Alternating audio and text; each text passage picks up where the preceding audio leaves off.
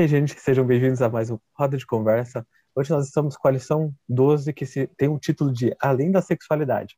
Antes da gente começar aqui a, a, nossa discussão, a expor nossas ideias e tudo mais, falar da lição, eu queria dar as boas-vindas ao nosso convidado, nosso amigo Vinícius, que está aqui conosco.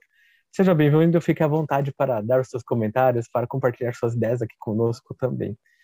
E para dar um contexto aqui, para falar como assim, além da sexualidade, a lição, ela pega uma ideia que assim, às vezes a gente divide a vida em várias áreas, mas será que a, a gente pode lidar com as coisas assim realmente de forma individual, de forma separada?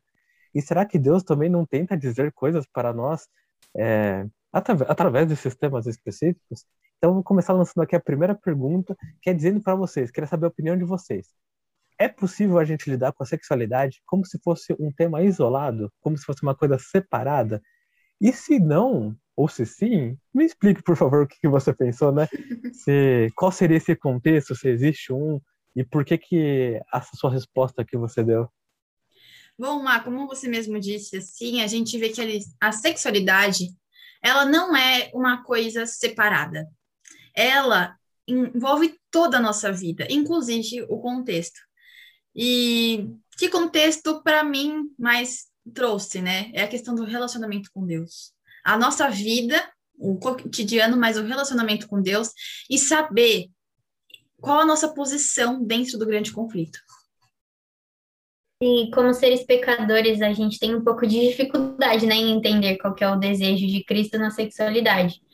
E eu acredito que o contexto seja uma das coisas mais importantes da sexualidade. Porque quando a gente entende que a sexualidade é, tem a ver com a eternidade, tudo muda. Então eu preciso ter, ter um contexto de santidade, onde existe uma aliança, um casamento, e dentro dele vai existir a minha sexualidade.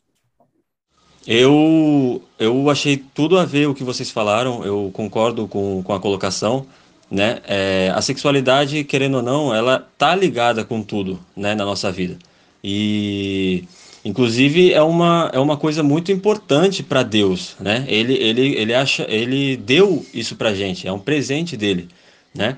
ele faz várias citações, ele compara, ele faz analogias né, da sexualidade com profecias, com conselhos na Bíblia, e, e, isso é a prova de que é uma coisa importante, né? não é algo secular, não é alguma coisa que a gente deva descartar. E é por isso que a gente tem que cuidar, né? a gente tem que preservar, a gente tem que, tem que, tem que pedir a orientação dele para a gente poder saber as decisões que tomar, né? e poder ser o mais próximo do que ele do que ele quer para nós, né? Uhum. Com certeza. É, as áreas da nossa vida fazem parte de uma rede. E se alguma coisa acontecer de um lado, o outro vai ser afetado de algum jeito. E com a questão da sexualidade, isso não é diferente. Está conectado com o físico, com o mental, espiritual. E ao deixarmos de cuidar de um desses aspectos, estamos perdendo algo que poderia ser melhor em todos eles. Então, acho que o contexto é pensar na totalidade e no plano de Deus, que é fundamental. É perfeito o que vocês comentaram. E eu acho que isso é mais interessante porque, para não tratar a sexualidade como se fosse um assunto à parte de toda a vida, de tudo que acontece.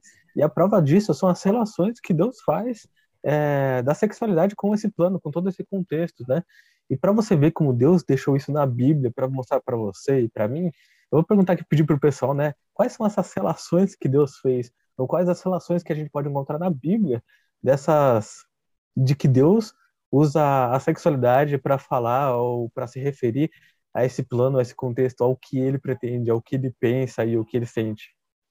Bom, pensando no contexto que eu trouxe da vida, em especial relacionamento, uma coisa que eu gosto bastante é de pensar que nós somos as folhinhas que pertencem à videira, né? E como que a gente consegue é, existir, digamos assim, se a gente estiver conectado, se a seiva passar pela gente, né? E só assim que todas as nossas, todos os nutrientes que a gente precisa vão estar ligados. Então, da mesma forma, a nossa vida de todas as áreas vão estar conectadas com o propósito de Deus, e inclusive a área sexual vai estar é, em harmonia com o propósito de Deus. Sim, a todo tempo é, Cristo compara né, o relacionamento sexual com o seu povo. Ele mostra a todo tempo a promessa da, da sexualidade em um contexto de santidade seria a promessa da eternidade, né? E também as consequências da violação dessa santidade, que seriam a revelação humana, os efeitos do nosso pecado. Então a gente consegue ver essa comparação aí entre o sexual e, e Cristo é, como, como Salvador, né? Como morrendo em nosso lugar e se preocupando com o povo. Sim, é, na lição mesmo, né, mostra alguns trechos, algumas passagens da Bíblia que falam bem sobre isso. Ele comparando o casamento, né, a sexualidade, é, tudo que envolve né, essa área com, com a nossa comunhão com Ele, né? Contanto que ele compara a traição, né, é, ou quando ou quando a gente é, trai o esposo, né, essas esse tipo de coisa, com a traição contra ele né, a nossa comunhão com ele, quando a gente acaba se desviando do caminho, né, essas coisas, e ele faz essa comparação também. Eu achei muito interessante. Sim, é exatamente o que vocês falaram. Deus utiliza essa profundidade que envolve a questão da sexualidade para tentar explicar aspectos da nossa vida e do relacionamento com Ele. Temas como fidelidade, perdão se mostram presentes e são como panos de fundo de uma transformação maior que nós obtemos com, com Deus. Então, das melhores até as piores é, coisas dentro das relações humanas, ele usa isso e tenta ilustrar através é, de exatamente isso, o seu amor pela humanidade e a dor que sente quando nós não o escolhemos. Bom, agora é o momento do falar aí, então, Léo, pode rodar a vinheta. Momento Fala aí! Bom, como vocês já sabem, esse é o momento do Fala aí, onde a gente resume a lição dessa semana em uma palavra. Então, você que está aí assistindo a gente, já deixa seu comentário aqui, sua palavra, que a gente sempre gosta de ver. A minha palavra dessa semana é santidade. A minha é totalidade. E a minha é importância. A minha é analogia. E a minha palavra é conexão. Gente, para finalizar, vou ler um texto aqui que está na lição de sexta-feira e para exemplificar um pouco, né, sobre essa questão que a gente falou, como Deus ele compara é, o, todo, todos os aspectos da nossa vida, inclusive a sexualidade, ele relaciona isso com o plano maior que ele tem, que nem como a Vicky comentou, a eternidade, o nosso relacionamento com Deus e tudo mais. E aí eu vou pegar aqui na lição e vou ler para vocês. Que fala assim: Nas palavras do profeta Israel, a sua fama correu entre as nações por causa da sua beleza, pois você era perfeito por causa do meu esplendor, que eu tinha posto sobre você, diz o Senhor Deus. Caíram, porém, pelo mesmo desejo que foi a maldição e ruína de Israel, o desejo de imitar as práticas dos ímpios e buscar-lhes a amizade. Mas você confiou em sua beleza e sua fama, fez, mas você confiou em sua beleza e a sua fama fez com que você se prostituísse. E você se ofereceu a todos os que passavam para ser deles. Aí é uma frase do grande conflito.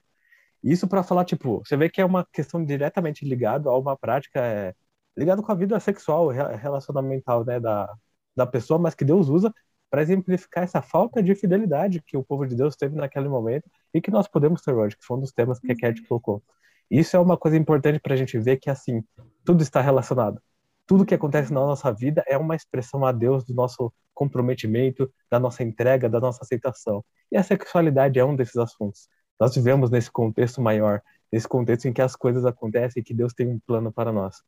Gente, essa foi a lição 12. Muito obrigado, Vinícius, pela sua companhia. Muito obrigado você por estar assistindo aqui a gente.